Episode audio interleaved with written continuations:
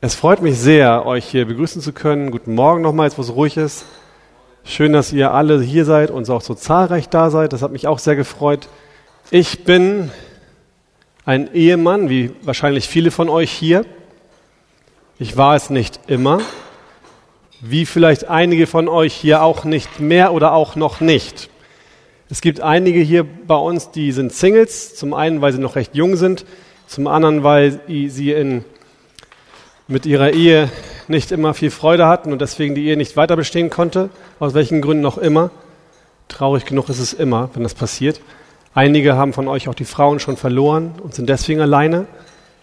Euch, die ihr keine Frau habt zurzeit, euch möchte ich sagen, hört gut zu, schaltet nicht ab. Zum einen, na klar, für euch jüngeren Leute, ähm, es könnte noch kommen. Das weiß man nie.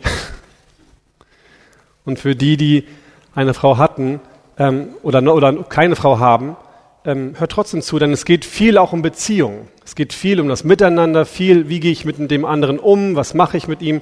Also von daher werdet ihr auch auf jeden Fall für euer Leben da gewisse Lehren rausziehen können, auch Dinge mitnehmen können in euren Alltag. Davon bin ich überzeugt. Als ich also vor mittlerweile 20 Jahren meine Frau ähm, geheiratet habe, da war es damals so, dass wir keine Art von Ehevorbereitungskurs hatten. Sowas gab es bei uns in der Gemeinde damals nicht. Und ich glaube, dass ich und meine Frau damals auch, nein, meine Frau und ich, entschuldigt, ähm, damals auch äh, nicht gedacht hätten, dass wir sowas brauchen würden. Wir kannten uns nämlich schon ein bisschen länger. Sie war 16, ich war 18, als wir zusammenkamen. Wir waren beide nicht gläubig vorher und sind dann, naja, relativ kurze Zeit, ich glaube, ich war 20, als ich gläubig wurde, ähm, dann Christen geworden. Und wir haben uns natürlich im Laufe der Zeit, bevor wir dann geheiratet haben, schon über die Ehe unterhalten. Wir haben uns viele Gedanken gemacht. Wir haben uns überlegt, welche Ziele haben wir, was erwarten wir von der Ehe, wie soll unser Umgang miteinander sein, was möchten wir gerne. Und was unser Pastor auch gemacht hat damals, er hat gesagt, ich möchte, dass ihr euer Eheversprechen jeweils für den anderen selbst schreibt. Das war gut, das war nicht schlecht, weil man sich dann selbst einfach Gedanken machen musste, so was verspreche ich meinem Partner eigentlich? Was, was ist es eigentlich, was ich für ihn tun möchte ähm, im Laufe der Ehe? Und dann haben wir es also vorbereitet. Es ging in die Hochzeitsvorbereitung. Natürlich nicht ohne Streit, ähm, weil wir doch etwas unterschiedliche Vorstellungen hatten von dem, was wir, was wir so von der Hochzeit erwartet haben. Das ist schade, aber war auch nicht ganz so schlimm. Es waren Kleinigkeiten. Und schließlich wusste ich ja, und meine Frau übrigens auch, wenn die Hochzeit erstmal da ist, dann kommt der Himmel auf Erden. Dann wird es richtig schön. Dann haben wir endlich das erreicht, was wir uns wünschen und worauf wir hingearbeitet haben als Paar. Und, und es war am Anfang auch so. Die ersten Wochen waren der Himmel auf Erden. Das war richtig schön. Also es war, doch, man kann es schon als Traumehe bezeichnen, die ersten acht, neun, zehn Wochen. Vielleicht. Aber wie es halt so ist, wenn zwei Sünder zusammenkommen, wenn zwei Menschen zusammenkommen, die sehr unterschiedliche Vorstellungen haben von dem, was sie im Leben wollen, auch wenn sie sich vorher viel unterhalten haben, dann knatscht es halt hier und da und so blieben natürlich Konflikte nicht aus. Und es war so in den ersten Jahren, dass wir doch so einige Stolpersteine hatten in unserer Ehe und manches Mal ganz schön gelitten haben aneinander. Das waren echt schwere Zeiten.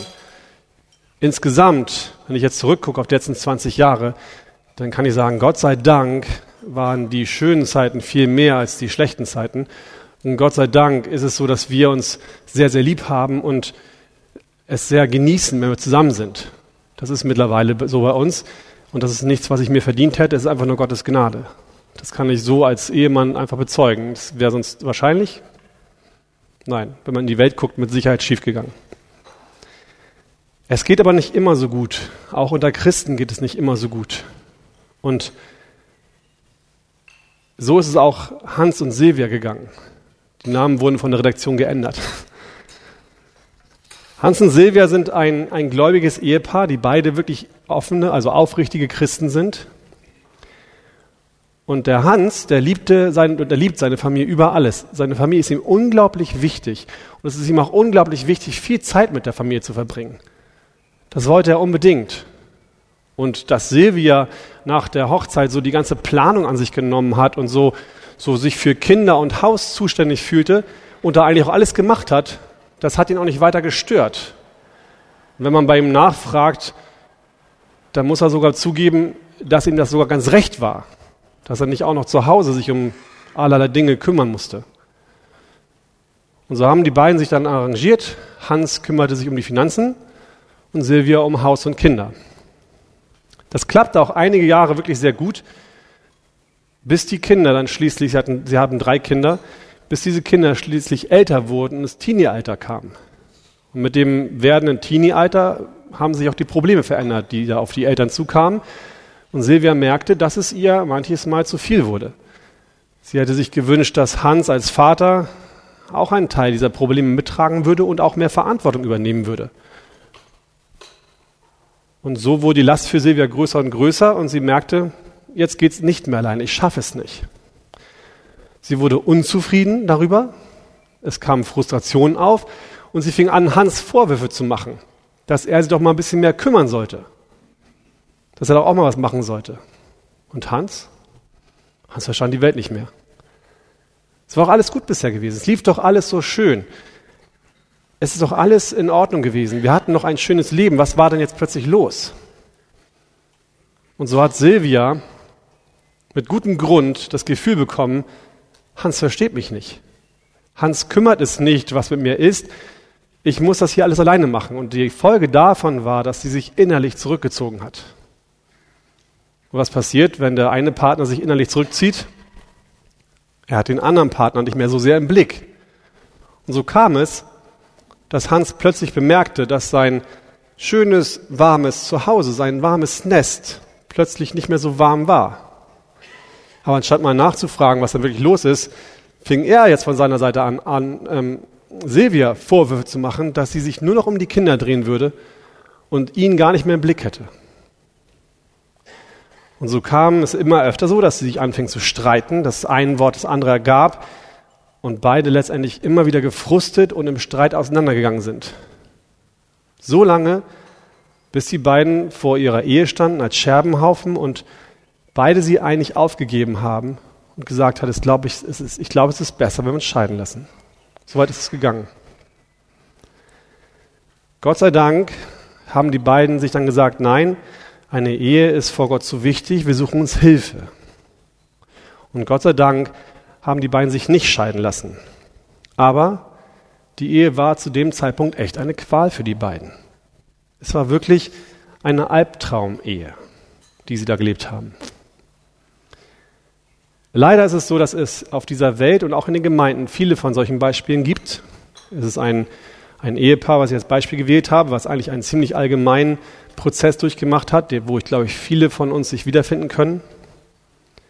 Und ich glaube, dass jeder von euch, ihr könntet jeden Ehemann in diesem Raum fragen und jeder Ehemann würde euch von mehr oder also kleiner oder größeren Krisen erzählen, die er in seinem Leben schon durchgemacht hat. Und ich glaube auch die jüngeren Ehemänner hier, bei denen wäre das Gleiche. Das gleiche Problem, die gleichen Krisen, die gleichen ähm, Schwierigkeiten. Bevor wir uns jetzt näher mit diesen Problemen befassen, die dieses Ehepaar hat, das wird noch kommen, möchte ich erstmal wieder an den Anfang gehen zurück zu der Zeit, bevor Hans und Silvia geheiratet haben, zurück zu der Zeit, bevor ich geheiratet habe, bevor ihr geheiratet habt. Und die beiden, in Gedanken sind ja nicht hier, mal fragen, welches Ziel hatte eure Ehe eigentlich? Wo sollte die Reise als Ehepaar für euch hingehen? Was hattet ihr vor? Was wolltet ihr mit eurer Ehe erreichen oder bezwecken? Was würden die beiden wohl antworten? Was denkt ihr? Und was würdet ihr antworten, wenn ich euch jetzt frage, bevor ihr geheiratet habt, bevor ihr jetzt heiratet, welches Ziel hat eure Ehe? Was bezweckt eure Ehe, die ihr schließen wollt oder geschlossen habt? Vielleicht würden einige von euch jetzt ratlos da vor mir sitzen und sagen, Björn, ich habe keine Ahnung. Ich habe keine Ahnung, welches Ziel ich mit meiner Ehe hatte. Ich habe mir darüber nie Gedanken gemacht. Und einige von euch würden vielleicht sagen, das Ziel meiner Ehe ist, dass ich glücklich werden will. Ich will in meiner Ehe glücklich sein. Ich möchte ein schönes Leben führen. Das bedeutet, dass das Mann mit seiner Frau in Harmonie und Frieden zusammenlebt und dass man viel Spaß zusammen hat. Man macht schöne Dinge zusammen, hat ein paar nette kleine Kinder, die dann zu größeren werden irgendwann, aber die dann auch nett sind und alles toll vormachen den anderen Kindern. Und irgendwann ist man alt und schaut auf seine Ehe zurück und denkt sich, ist das ein Segen, ist das schön. Die Jüngeren kennen es bestimmt, die Älteren vielleicht auch, Haus am See von Peter irgendwas. 100 Kinder oder 100 Enkel? Ich glaube 100 Kinder hat er, ne? Mit einer Frau. Oder 20 Kinder, ich weiß es nicht. Auf jeden Fall ist das so ein Lied, auf jeden Fall ist das so ein Lied, was genau das beschreibt. Eigentlich total schön. Könnt ihr mal die Jüngeren fragen, wie das Lied heißt und es euch mal anhören. Vielleicht antworten einige von euch auf, auf diese Frage auch, ich möchte, dass mein Ehepartner glücklich wird. Ich möchte, dass der andere glücklich ist. Ich möchte, dass er zufrieden ist, dass es ihm gut geht, dass er ein schönes Leben führt. Und wenn das so ist, dann, äh, dann geht es dem anderen ähnlich und dann ergänzt man sich und man hilft sich und man trägt die Last zusammen. Und immer wenn irgendwas kommt, dann, dann, dann spricht man sich aus und fragt nach und wird vor, vor, vorwärts gebracht. Und das Ende von dem Ganzen ist nachher auch, dass man zurückblickt und zusammen ein schönes Leben hatte. Und eventuell antworten einige von euch, auch ganz biblisch und christlich richtig, ich möchte, dass meine Ehe zur Ehre Gottes dient und dass ich den, einem anderen helfe und so weiter und so fort. Das wäre natürlich biblisch gesehen die richtige Antwort und auch nicht zu belächeln. Das wäre tatsächlich eine gute Antwort und auch das, was wir erstreben sollten. Aber auch die anderen Antworten sind nicht falsch. Auch der Wunsch, eine glückliche Ehe zu führen, auch der Wunsch, den anderen glücklich zu machen, ist erstmal nicht verkehrt. Das ist in Ordnung. Jeder von uns wünscht sich eine Ehe, die nett ist. Ich meine, ganz im Ernst, wenn ich weiß, dass wenn ich diese Frau heirate, ich demnächst nur noch Ärger habe und es alles nur noch schlimmer wird und ich nur noch Probleme und Schwierigkeiten habe, dann mache ich das doch nicht, oder? Es gibt einen Mann in der Bibel, der hat es gemacht, weil Gott es ihm gesagt hat, aber regulär, normalerweise machen wir das nicht. Und auch Silvia und Hans hatten genau diese gleichen Ziele vor ihrer Ehe. Die beiden wollten auch, dass sie glücklich werden in ihrer Ehe. Und wenn wir mal auf diese, diese Krise gucken, die sie haben, dann sehen wir oberflächlich, dass sich doch eigentlich Hans nur ein bisschen mehr um seine Frau hätte kümmern müssen und dass Silvia doch nur ein bisschen mehr auf Hans hätte achten müssen, dann wäre doch diese Krise gar nicht so schlimm gewesen, oder? Nur ein bisschen anstrengen, ein kleines bisschen mehr und alles wäre gut gewesen. Das hört sich vielleicht jetzt so einfach an, auch ganz nett, das ist aber nicht die Ursache. Die Ursache, das eigentliche Problem lag viel tiefer. Wie oft habt ihr, wie oft haben wir uns schon gesagt und vorgenommen, und auch gewusst, das, was jetzt richtig ist, das, was ich jetzt weiß in meinem Kopf, was ich jetzt tun müsste, das wäre gut, es zu tun. Und was haben wir dann gemacht? Genau das andere. Das war falsches. Wir haben das, was falsch war. Wir haben es nicht geschafft, das zu tun, was richtig ist, sondern wir haben das getan, was falsch war. Wie reagieren wir, wenn unsere Frau zu spät kommt? Wir haben einen Termin, wir müssen dringend los. Auf uns warten welche. Und unsere Frau kommt nicht an Laden. Also ich muss euch gestehen, mein Gedanke dabei war nicht, was ist meiner Frau passiert. Hoffentlich geht es ihr gut. Was kann ich tun, um ihr zu helfen? So meine Gedanken waren eher so die, meine Güte, sie weiß doch, dass ich los muss. Was soll das denn jetzt? Warum hängt sie da wieder fest? Bestimmt sappelt sie da irgendwo und guckt nicht auf die Uhr. Und als sie nach Hause kam, habe ich sie nicht liebevoll empfangen und gesagt, Schatz, gut, dass du da bist, es ist gut, dass es dir gut geht, ich freue mich, dich zu sehen, sondern ich habe irgendwas gesagt, was nicht so nett war, bin ins Auto gestiegen und bin losgebraust. Ich glaube, es geht jedem von euch. Wie reagieren wir, wenn wir, wenn Freunde oder Ehepartner oder Kinder irgendetwas machen, was, wir nicht, was uns nicht gefällt, was wir nicht mögen? Oder noch besser, wenn sie irgendetwas tun, was dafür sorgt, dass wir extra Mühe haben. Dass wir etwas machen müssen, was wir eigentlich machen, nicht machen wollten vorher. Was uns einfach nur noch eine Bürde auflädt, die wir eigentlich nicht erwartet haben. Was machen wir dann? Findet ihr dann immer so ruhige und liebevolle, bedächtige Worte? Liebe Worte, die darauf abzielen, dem anderen zu helfen, zu wachsen und das nächste Mal besser zu machen? Ich leider nicht immer.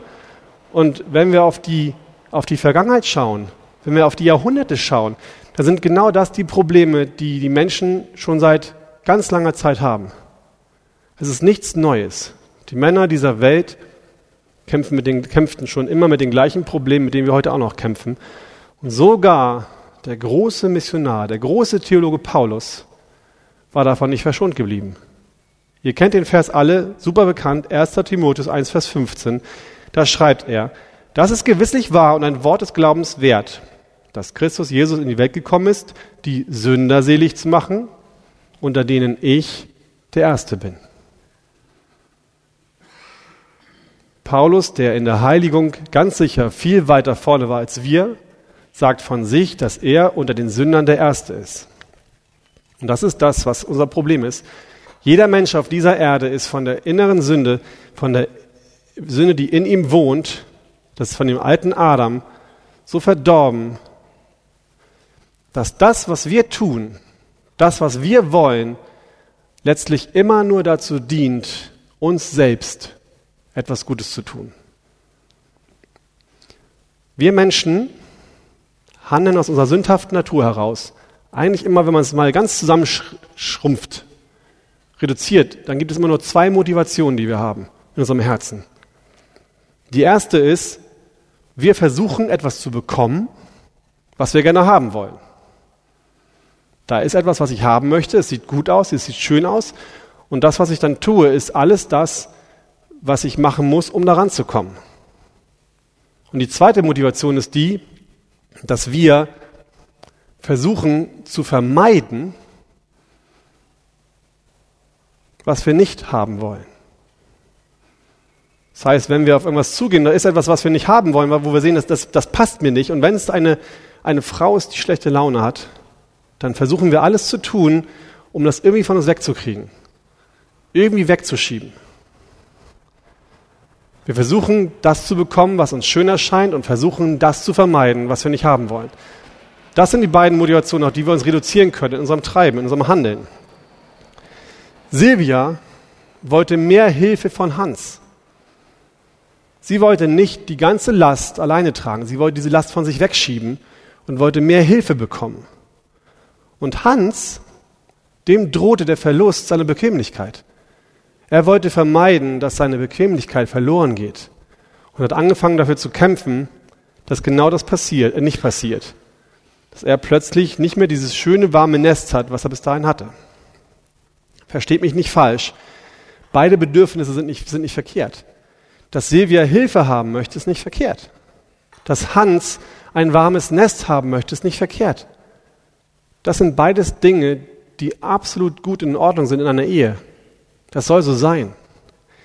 Aber bei den beiden ist es so groß geworden, dass sie nicht mehr den anderen im Blick hatten, sondern nur noch sich selbst. Sie haben nur noch darauf geachtet, wie kann ich jetzt in diesem Streit, wie kann ich hier selbst glücklicher werden? Wie kann ich zurückbekommen, was ich eigentlich vermisse? Und so ist es auch bei uns. Fast jeder von uns. Und ich glaube sogar, wenn ich jetzt ganz herausfordernd bin, dann ist es sogar in jeder Ehe so, dass sie mit einer Hoffnung beginnt, dass man selbst in der Ehe glücklich wird. Ich glaube, dass jeder Ehemann hier und jeder, der es noch werden soll und jeder, der es war, in seine Ehe gestartet ist und sich selbst dachte, ich will in meiner Ehe glücklich werden. Das war mein Ziel. Meins war es. Und ich habe mit meiner Frau gesprochen, ihr es auch. Das menschliche Ziel für eine Ehe ist es, dass man nach der Ehe oder in der Ehe glücklicher wird, als wenn man alleine bleibt. Deswegen heiraten wir. Die Ehe dient mir also dazu, dass meine Bedürfnisse erfüllt werden. Das ist die eigentlich bittere Wahrheit. Den Streit, den Silvia und Hans hatten, das, was sie erlebt haben, all die Unterschiedlichkeiten, all die schlechten Worte, die gefallen sind, haben aber nicht nur eine, eine Komponente, die zwischen den beiden stattfindet. Dieser Streit, diese Schwierigkeiten finden, zeigen nicht nur ein Problem, was Silvia und Hans haben, sondern dieses, dieser, dieser Streit, diese sündhaften Dinge, die sie ans, ans Tageslicht gebracht haben, sind nur das, was man sieht. Aber ein Problem, was sie haben, besteht auch zwischen ihnen und Gott. Das eigentliche, das große Problem besteht nicht zwischen den beiden, sondern zwischen jedem Einzelnen von denen und Gott. Und auch bei uns ist es so, das Problem, was wir haben, ist nicht zwischen dem Ehemann und der Ehefrau, zwischen mir und meiner Steffi, sondern das Problem ist zwischen mir und meinem Gott. Was meine ich damit? Was meine ich damit, wenn ich sage, ein Problem mit meiner Frau zeigt nur ein Problem mit meinem Gott? In der Bibel, wenn ihr da mal reinguckt, dann findet ihr mehr oder weniger häufig eine, eine gewisse Aussage, eine Aufforderung in der Bibel. Im 5. Mose 6, Vers 5 steht, und du sollst den Herrn, deinen Gott lieben, mit deinem ganzen Herzen, mit deiner ganzen Seele und mit aller deiner Kraft. Josua 22, 5 erinnert das nochmal. Nehmt euch nur sehr in Acht, dass ihr das Gebot und das Gesetz tut, das euch Mose, der Knecht des Herrn, geboten hat, dass ihr den Herrn, euren Gott, liebt und auf all seinen Wegen wandelt und seine Gebote befolgt und ihm anhängt und ihm dient von ganzem Herzen und von ganzer Seele. Und wenn wir ins Neue Testament gehen, dann finden wir Matthäus 22, 37 eine Antwort von Jesus auf die Frage hin, was ist das höchste Gebot? Und da antwortet Jesus, du sollst den Herrn, deinen Gott lieben, mit deinem ganzen Herzen und mit deiner ganzen Seele und mit deinem ganzen Denken. Und wenn wir das, was Gott hier von uns fordert, wenn wir diese Aufforderung, Gott von ganzem Herzen zu lieben, mit allem, was wir sind, Handeln, Denken, Kraft, wenn uns das wirklich wichtig ist, aus der Liebe zu unserem Herrn, dann hat das Folgen. Wir müssen natürlich im Hinterkopf haben, wir sind nicht immer in der Lage, das zu, das zu schaffen. Es ist nicht so, dass wir immer es, die Möglichkeit haben und immer tadellos vor ihm stehen und all das tun, was er von uns möchte. Wir versagen, wir sind Sünder, aber trotzdem ist, muss in unseren Herzen der Wunsch da sein, dass wir darin wachsen. Dass wir darin wachsen, Gott mehr zu lieben, dass wir darin wachsen, mehr in unserem Handeln ihm wiederzuspiegeln und dass wir einfach diese Aufforderung, die er hat, dass sie uns immer wichtiger wird. Und mit der Aufforderung im Hintergrund oder im Hinterkopf, mit der, mit dem, was Gott da sagt, du sollst den Herrn, dein Gott lieben, mit allem, was du hast, hört euch mal folgende Bibelstelle an. Im 1. Johannes 4, Vers 7 und 8 steht, Geliebte, lasst uns einander lieben, denn die Liebe ist aus Gott und jeder, der liebt, ist aus Gott geboren und erkennt Gott. Wer nicht liebt, der hat Gott nicht erkannt, denn Gott ist Liebe. Was Gott hier macht, ist, er fordert uns auf, den anderen zu lieben. Und mit diesem anderen meint er in dem Falle der Ehefrau zuallererst deine Frau. Gott sagt hier, liebe deine Frau. Und im Vers 8 sagt er weiter, dass der, der den anderen nicht liebt, also du lieber Ehemann, wenn du deine Frau nicht liebst, dann liebst du auch Gott nicht. Daraus folgt also, wenn du deinen Ehepartner nicht liebst, dann liebst du auch Gott nicht. Wenn du mit deinem Ehemann, mit deiner Ehefrau nicht liebevoll umgehst, dann zeigt es nur, dass du deinen Gott nicht richtig lieb hast.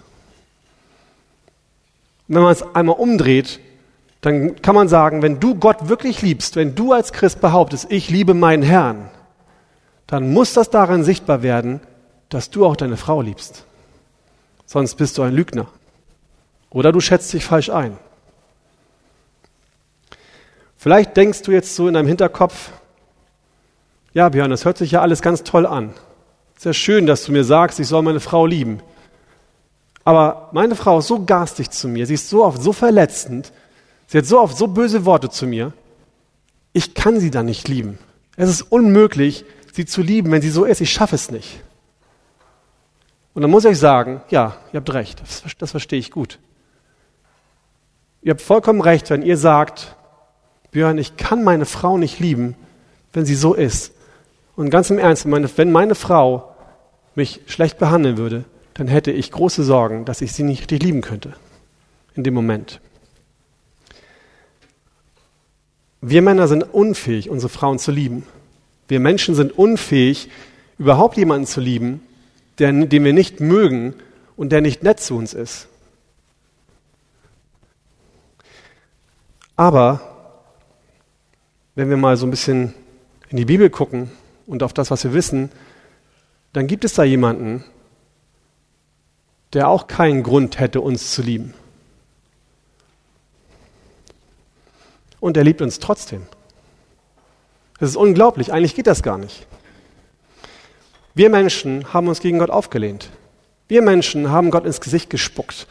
Und jeder Christ hier in diesem Raum, einschließlich mir, macht es in, in, zu gewissen Zeiten auch immer noch. Wenn wir sündigen, wenn wir irgendwas tun, was Gott nicht gefällt, dann spucken wir ins Gesicht. Und es gibt in uns selbst, in uns drin, gibt es nichts Liebenswertes für Gott. Es gibt in uns drin nichts, was Gott von sich aus lieb haben könnte. Und er tut es trotzdem. Er liebt uns trotzdem. Hört mal, was in Jeremia 31,3 steht. Mit ewiger Liebe habe ich dich geliebt. Darum habe ich dir meine Gnade so lange bewahrt. Das ist das, was Gott heute Morgen zu euch sagt. Zu jedem Einzelnen hier, der Christ ist, zu jedem Einzelnen, der Gott kennt, sagt er hier, mit ewiger Liebe habe ich dich geliebt. Und es liegt nicht daran, dass ihr so toll seid. Es liegt nicht daran, dass ich so toll bin, dass er mich liebt. Es liegt einfach nur daran, dass er sich für mich entschieden hat. Er hat sich entschieden, mich zu seinem Kind zu machen und mich lieb zu haben. Unabhängig davon, ob ich liebenswert bin oder nicht. Gott hat jeden Einzelnen hier, der an Gott glaubt, begnadigt. Es ist ein reiner Gnadenakt an euch, dass ihr an ihn glauben dürft. Und wenn du begriffen hast, wenn wir begreifen, was das bedeutet, welche Schuld Gott uns erlassen hat, was da eigentlich von unseren Schultern genommen worden ist. Wenn ihr begriffen habt, dass euch die Hölle erspart bleibt, die gerechte Strafe, die euch erfahren würde, und wenn ihr begriffen habt, dass dafür anstelle der Hölle für euch das Paradies wartet, in Ewigkeit, dann ändert das auch deinen Blick auf deine Frau. Denn diese Gnade, die du erfahren hast von deinem Gott, das ist die Gnade, die er möchte, dass wir sie unsere Frau erfahren lassen. Er will, dass wir mit unseren Frauen mit der gleichen Gnade umgehen, mit der er, mit der er uns entgegengetreten ist. Und diese Gnade, die ist die, die wir durch den Heiligen Geist weitergeben können. Das ist nichts, was wir aus uns selbst heraus schaffen müssen. Es ist nichts, was wir leisten müssen, erbringen müssen, weil wir so toll sind, weil wir es können, sondern wir haben den Heiligen Geist in uns, der uns hilft, genau das zu tun. Es ist nur die Frage, ob wir es auch wollen.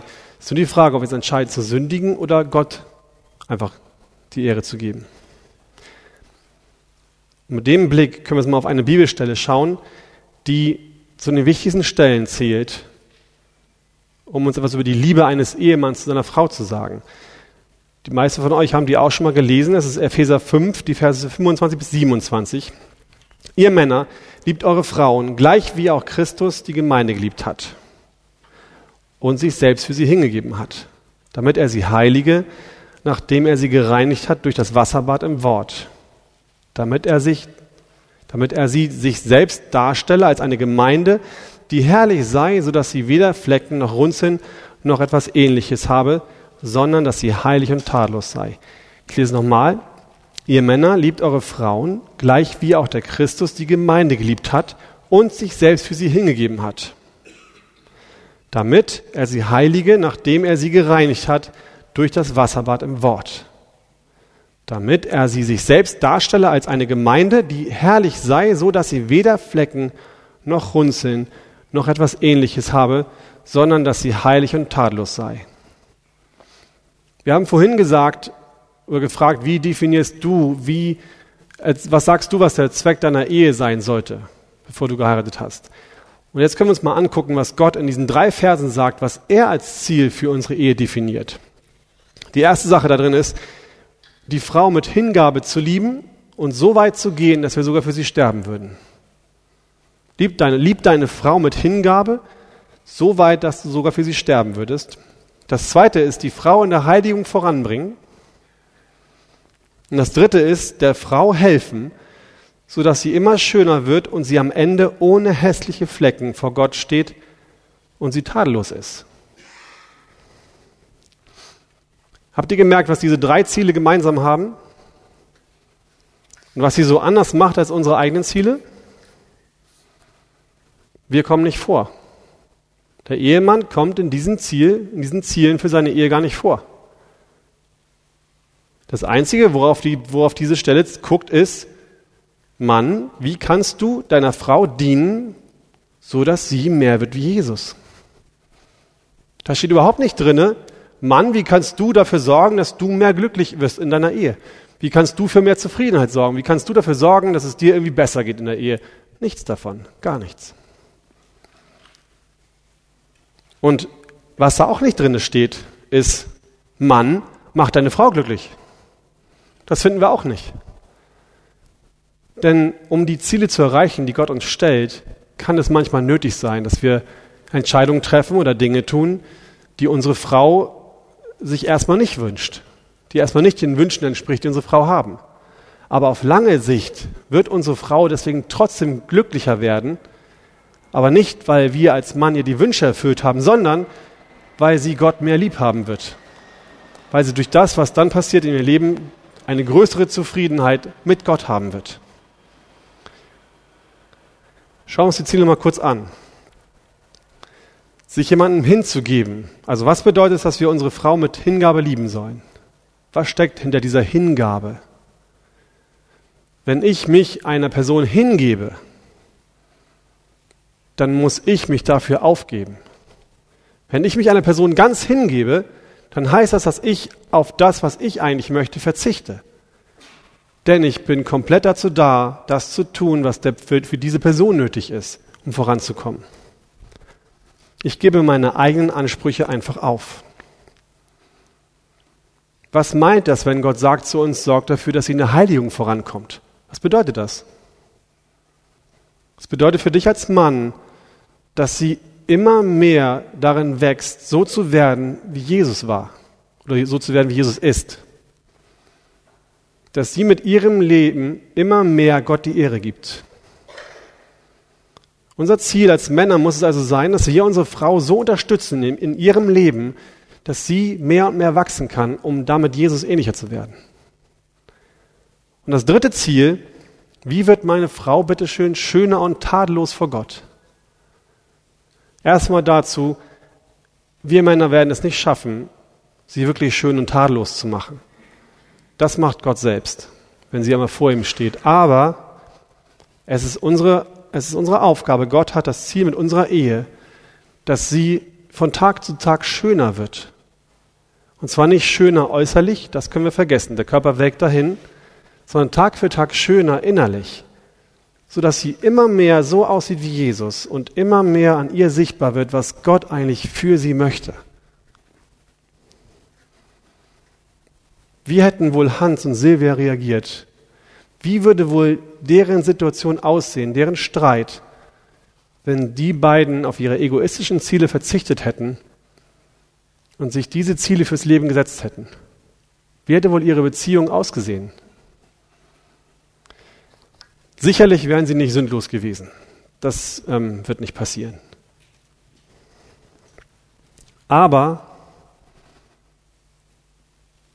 es wäre das passiert mit den beiden, was passiert ist, als sie anfingen, sich Hilfe zu suchen.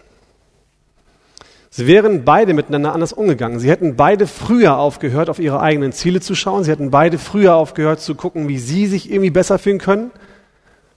Und hätten beide früher angefangen, darauf zu achten, wie der, wie der andere in Gott wachsen kann.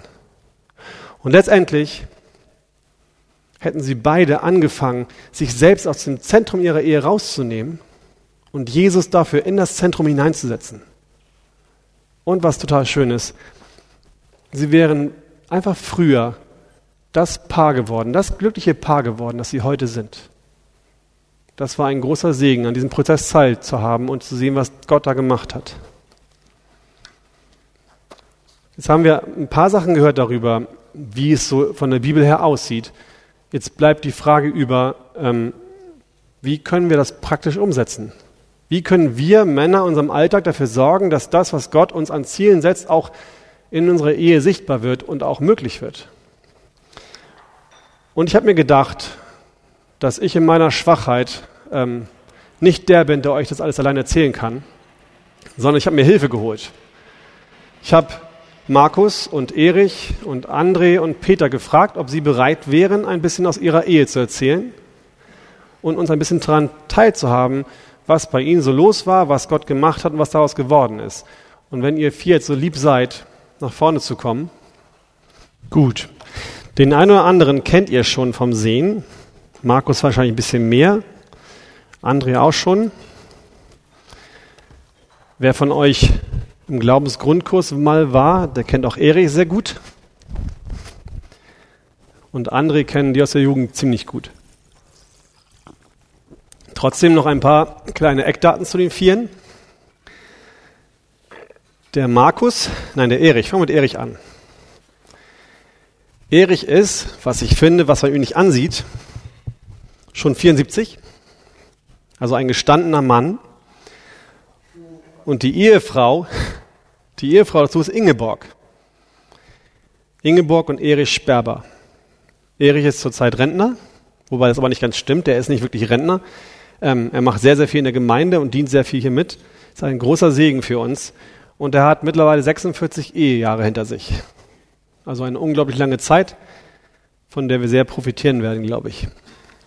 Dann Markus Kniesel, der ist erst 46 und hat seine Frau Kati jeden Sonntag an seiner Seite oder fast jeden Sonntag.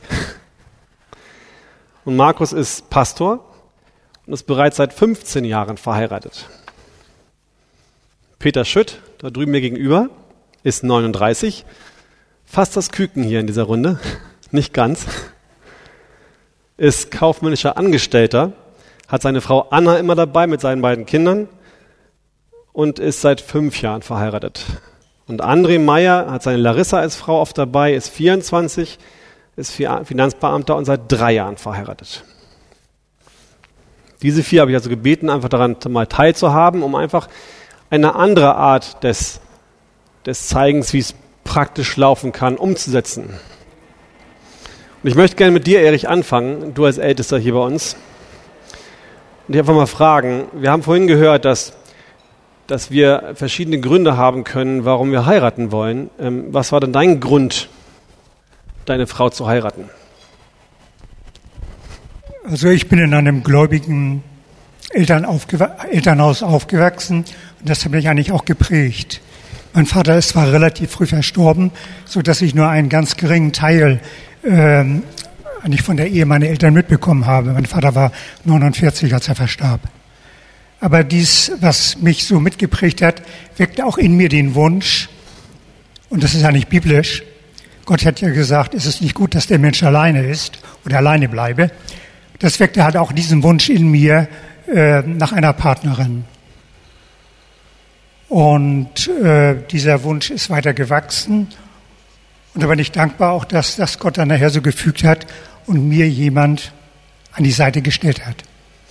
Welches Ziel hattest du mit deiner Ehe? Was, was hattest du so in deinem Blick, was du erreichen wolltest? Du hast gesagt, Gott hat gesagt, es ist nicht gut, dass du alleine bleibst. War das der einzige Grund, dass du sagst, okay, Gott sagt es, also soll ich es nicht machen? Oder hattest du noch andere Gründe, eine Frau zu suchen? Also entscheidend war eigentlich, ein Leben miteinander, also mit meiner Ingeborg, das Leben führen vor Gott und da, wo er uns hingestellt hat. Mhm. Und all die Dinge, die du so in dem Referat genannt hast, mit Glück, Zufriedenheit und was da alles zukommt, ich denke, das habe ich Gott überlassen, das hat er auch so geschenkt. Mhm. Okay, danke. Markus, im Gegensatz zu Erich warst du damals kein Christ, als du, deine, als du geheiratet hast. Wie war es bei dir? Welches, welche Ziele hattest du so vor Augen, als du deine Kati kennengelernt hast? Ja, also ich hatte nicht das Vorrecht, wie du, Erich, in einem christlichen Elternhaus groß zu werden. Ähm, ich bin ja erst durch Gottes Gnade vor acht Jahren wiedergeboren worden. Und als ich Kati äh, geheiratet habe, das war vor 15 Jahren. Und da hatte ich tatsächlich die Motivation, ich kannte Gott nicht, äh, selbst meine eigene Erfüllung in der Ehe zu suchen. Natürlich, Kathi war eine wunderschöne Frau, ähm, aber ist sie immer noch? Ist sie immer noch. Sie ist sogar noch schöner geworden. Ähm, viel schöner. Aber ich sage euch das ganz ehrlich, also ich hatte mich im Blick. Es ging darum, dass ich eine schöne Frau für mich habe. Ich möchte gerne Kinder haben. Sie darf gerne darauf aufpassen. Ich gehe währenddessen zum Fußball. Ich habe damals viel, viel Fußball gespielt, was eine wunderschöne Sache ist. Aber wenn man das fünf, sechs Mal in der Woche macht und sich eine Frau anlacht, damit sie dann auch bitteschön auf die Kinder aufpasst, ich kriege was Leckeres zu essen. Und wenn ich dann gerne auch Intimität haben möchte im Gespräch oder körperlich, dann darf sie das natürlich auch gerne machen. Aber da hatte ich mich im Zentrum. Und das war wirklich vollkommen falsch. Aber ich, ich wusste es leider nicht besser. Zu meiner Schande muss ich euch das gestehen. Aber durch Gottes Gnade hat sich das eben dann elementar geändert, als Gott in mein, mein Herz eingezogen ist. Was heißt das durch Gottes Gnade? Was meinst du mit? Was hat sich da geändert? Meine Wiedergeburt. Das heißt, in dem Moment, wo ich ein neuer Mensch geworden bin, da hat sich dann auch nach und nach durch Gottes Gnade meine Motivation geändert. Ich sehe Kathi jetzt mit ganz anderen Augen. Das heißt, sie ist nicht diejenige, die meine Bedürfnisse befriedigt, sondern wie du das auch angesprochen hast. Und das ist natürlich dann durch den Heiligen Geist geleitet. Leute, ich habe auch meine schwachen Phasen, aber durch Gottes Gnade ist aber doch diese tiefe Überzeugung da, dass ich dazu diene, dass sie Christus wirklich ähnlicher wird, dass sie ihm nachfolgt. Und wenn ich euch sage, dass sie wirklich schöner geworden ist, dann meine ich das nicht in erster Linie körperlich, sondern weil sie wirklich Christus nachfolgt. Sie liebt Jesus mehr als vor der Ehe. Hm. Und da kann ich nur sagen, das ist Gottes Gnade. Wobei du wahrscheinlich nicht diese, diese Einsicht nicht durch innere Gedanken gewonnen hast. Ich denke mal, du hast wahrscheinlich auch dann in der Bibel nachgeforscht, wie Gott es meint, oder? Ja, das ist eben das Schöne, wie Gott das lenkt. Er spricht zu uns durch sein Wort und er verändert uns durch sein Wort. Und der Heilige Geist hat eben dieses Wort genommen und er hat mir eine große Liebe gegeben, in seinem Wort zu forschen und Christus einfach näher kennenzulernen. Und wenn ich Christus mehr kennengelernt habe, dann ist das genau das, was passiert ist, weil ich einfach ihn mehr im Zentrum hatte. Und das ist nicht aus mir raus. Aus mir raus kommt dann nichts Gutes. Mhm. Aber das ist eben, wenn wir uns mit dem Wort auseinandersetzen und das dann wirklich auch umsetzen in seiner Gnade natürlich und auch Gemeinschaft haben. Ich habe zum Beispiel so einen Nachbarn neben mir, der hat das, mir das Evangelium gebracht.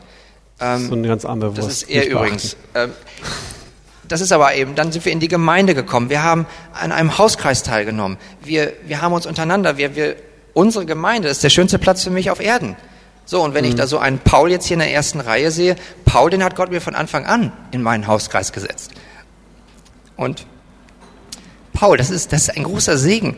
Das ist jetzt nicht nur Paul, aber dass wir gemeinsam uns nach ihm ausstrecken und im Hauskreis mhm. das Leben, was wir am Sonntag in der Predigt hören, das ist doch genau das, was sich geändert hat in meinem Leben. Vorher mhm. war ich nur auf dem Fußballplatz. Jetzt spiele ich auch noch Fußball, ist gut. Aber ich habe eben euch Brüder, wir können gemeinsam uns hier treffen. Mhm. Und das ist diese Gemeinschaft, dieses, diese Gemeinschaft mit Christus, das Lesen im Wort und das Wirken lassen des Heiligen Geistes, der mhm. meine Motivation vollkommen geändert hat. Mhm. Danke, Markus. André, du bist hier in der Runde am kürzesten verheiratet. Yep. Und kannst dich noch wahrscheinlich sehr gut daran erinnern, wie es vorher war. Ungern. Schön. Du hast, du bist hier in der Gemeinde äh, schon relativ lange, auch hier groß geworden und hast ja auch von, von dieser Zeit, wo wir auch diese Ehesachen äh, predigen oder auch diese Rolle von Mann und Frau predigen, doch einiges mitgenommen. Hat das dazu geführt, dass du dich irgendwie vorher vorbereitet hast? Hast du irgendwas gemacht vorher, bevor du geheiratet hast oder bevor du eine Frau hattest?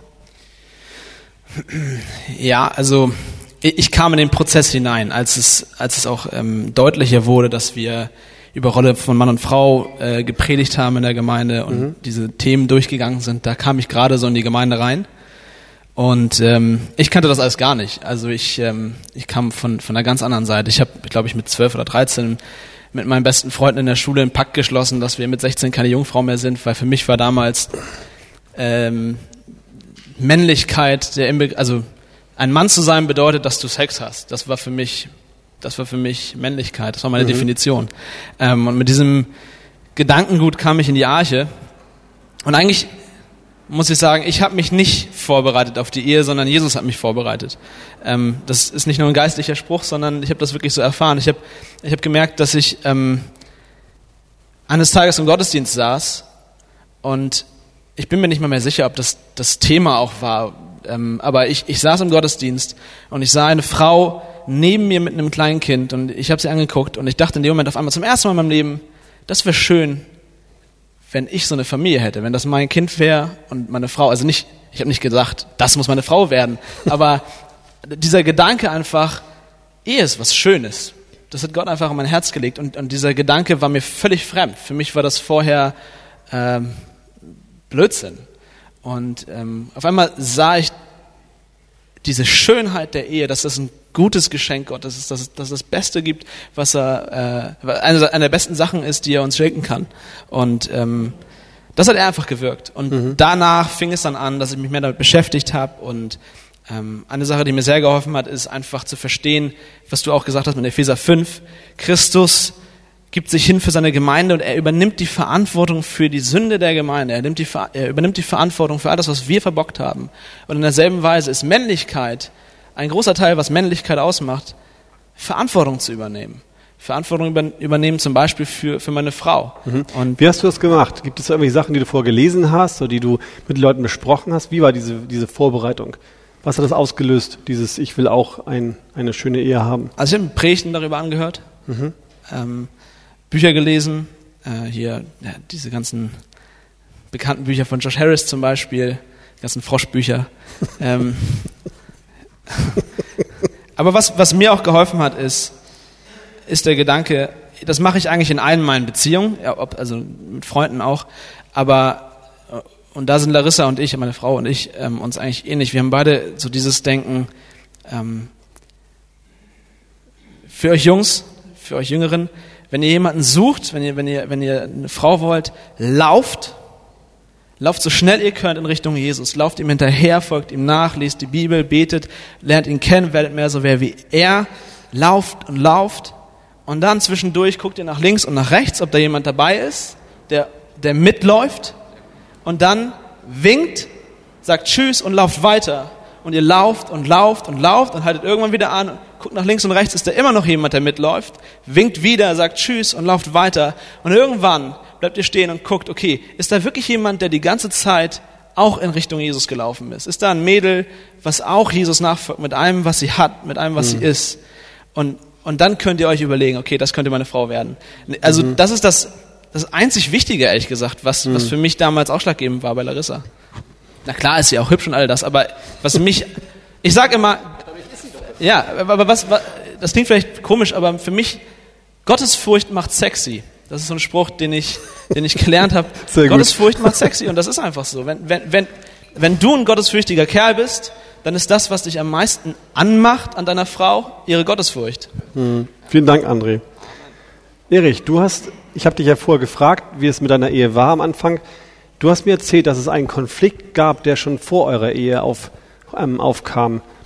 Ähm, magst du uns kurz davon erzählen, was das war und was hat es gelöst? Ich glaube, dass der Konflikt nicht mehr da ist, denn ihr liebt euch sehr. Was hat es geändert? Doch, doch, der Konflikt ist noch da. Ähm, es war in der Verlobungszeit. Wir wussten, Gott hat uns zusammengeführt und auch nach außen haben wir uns dann verlobt und dokumentiert, dass wir einmal heiraten wollen. Und dann war es so, dass ich im Studium, äh, wer im Studium ist, weiß, dass ich mit jedem Pfennig oder mit jedem Geldstück rechnen musste, ich eine ähm, Blutspende abgeben wollte, um eben mein Taschengeld aufzubessern. Und da Ingeborg im Labor arbeitete, äh, war da die Möglichkeit, dass ich mich da gleich angemeldet hatte. Und da stellte man dann fest, dass meine Blutwerte auffällig waren. Nun, kurzum, äh, das wurde weiter abgeklärt. Es war dann so, dass ein Arzt äh, Ingeborg und mich zu seinem Ges einem Gespräch führte und mir dann offenbarte, dass ich eine entzündliche Versteifung der Wirbelsäule hätte, die weitreichende Konsequenzen haben könne. Und er auch gesagt mhm. hat, wenn Sie die Ehe eingehen, müssen Sie überlegen, was Sie da tun. Das heißt, Ingeborg musste sich klar werden, dass es sein könnte, dass ihr Mann querschnittsgelähmt wird? Oder was Nein, querschnittsgelähmt nicht, aber soweit, dass ich also nicht mehr arbeitsfähig sein könnte, dass ich in meiner gesundheitlichen Einschränkung ja auf Rollstuhl angewiesen bin oder unter Umständen, na, mhm. Bett liege ich weniger, aber einfach völlig ausfalle. Mhm. Wie hat sie darauf reagiert? Da haben wir beide darauf reagiert. Wir haben uns zusammengesetzt, zusammengesetzt und Gott das im Gebet gebracht. Mhm. Wir wussten halt auch, dass Gott, das war ganz klar, dass Gott uns zusammengeführt hat. Und so waren wir uns auch sicher, dass wir in diese Not und diese Situation anbefehlen dürfen und ihm das überlassen, wie er das fügt und lenkt. Mhm. Das heißt, ihr habt völliges Gottvertrauen gehabt darauf, dass er das den richtigen Plan für euch beide das Ehepaar hat. Ja. Egal, was körperlich einmal sein wird. Ja, und ich muss vielleicht noch kurz anfügen, diese Erkrankung ist weiter fortgeschritten, auch nachher in unserer Ehe. Ich musste während meiner Berufstätigkeit äh, innerhalb von einem, anderthalb Jahren, nee, von anderthalb und zwei Jahren immer wieder sechs Wochen zur Kur nach Süddeutschland, um mir meine Arbeitsfähigkeit zu erhalten. Das heißt, Ingeborg war während der Zeit alleine, auch mit unserer Tochter. Mhm. Und ähm, ich habe mit Patienten erlebt, die aus dem Arbeitsprozess ausgeschieden sind, weil die Erkrankung derart weit fortgeschritten war. Mhm. Uns hat diese Trennung ähm, eigentlich sehr stark geprägt. Mir ist da so ganz bewusst geworden, dass Ingeborg mir eigentlich die, im wahrsten Sinne, die beste Gehilfin geworden ist, denn sie hat mich auch immer wieder ermutigt, äh, Erich, für diese Kuren durch. Mhm. Und ich konnte also bis zum 60. Lebensjahr auch meinen Beruf nachgehen, auf dem Jugendamt und im Gesundheitsamt allgemeiner sozialer Dienst, äh, das stand dahinter, also nicht ganz einfach. Mhm. Aber Gott hat mir die Kraft gegeben, das so durchzuführen.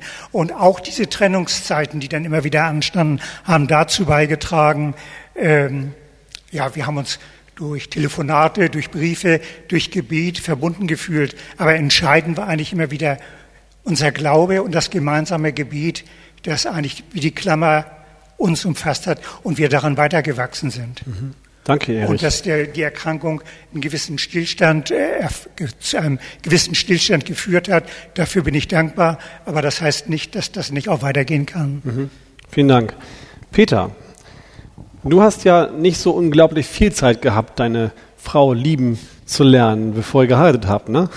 Wie Stimmt, war es bei ja. euch? Ja, ich habe sie, also wichtig war, was du gesagt hast, ähm, dass es äh, als ich Christ wurde, bei mir am Anfang auch nicht war, dass ich verstanden habe, dass ich auch eine Frau habe, die auch äh, Jesus äh, kennt. Mhm. Ähm, und die Erkenntnis, da bin ich Gott dankbar äh, drüber. Und so wie es auch in seinem Wort steht, äh, nimmt jemanden aus meinem Volk sozusagen. Ähm, das war mir, ist mir dann klar geworden. Ich habe jetzt so eine Situation vor Augen, wo ich war, ich habe in einer Kleinstadt gewohnt, an der Westküste, kann man vielleicht noch ein bisschen hören, mhm. aus der Wilster Marsch und äh, da findet, da ich habe die Wohnung damals extra so gewählt, dass ich dicht an der Party dran bin, also an der Disco und sowas. Und ich kann mich, da war ich jetzt Christ geworden und ich kann mich an eine Situation erinnern, wo ich losgelaufen bin, wo ich alle, ich war eine Zeit alleine, war auch schon ja äh, da Anfang 30, Mitte 30 und dann läuft man halt los und sagt, jetzt habe ich die Schnauze voll, äh, ich, ist es mir egal und ich wollte jetzt äh, dazu zum Discoabend gehen. Musik war laut und die mhm. Lichter und so weiter und so fort. Und äh, kurz bevor ich diese Straße äh, überqueren wollte, da hat der Heilige Geist, also die Stimme gesagt, stopp.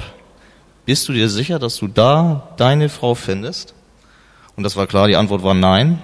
Mhm. Und ich bin wieder umge umgekehrt. Ähm, äh, und da kann man auch keinen gewissen Tipp geben. Jetzt musst du da in Foren suchen oder sowas alles. Mhm. Ähm, Gott hat sie mir letztendlich äh, vor die Füße gestellt, kann man nicht anders sagen. Ich hatte eine feste Vorstellung, wie sie sein muss. So ist es dann nicht gekommen, sondern besser.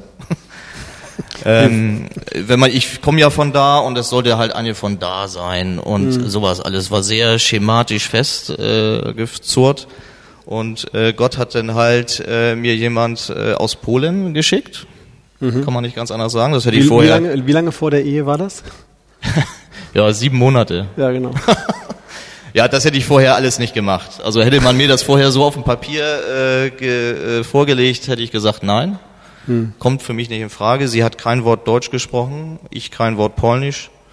Äh, ja, sie konnte eigentlich kein Englisch und ja, wir haben uns aber verstanden irgendwie. Das ist kann nur Gott machen. Wir haben äh, gleich die Ziele vorher äh, abgesteckt, was willst du in deinem Leben und äh, ja, sowas alles. Und ja, wir haben uns dann drei, viermal getroffen. Dann hat sie, muss ich auch sagen, sehr viel aufgegeben. Sie ist gleich äh, nach Deutschland gekommen.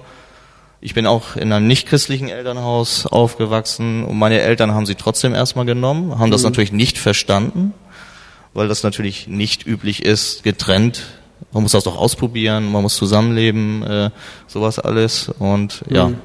Wie hat, sich, wie hat sich die Liebe zu ihr verändert? Ich meine, es war natürlich jetzt schwer, sie vorher lieben zu lernen als Person.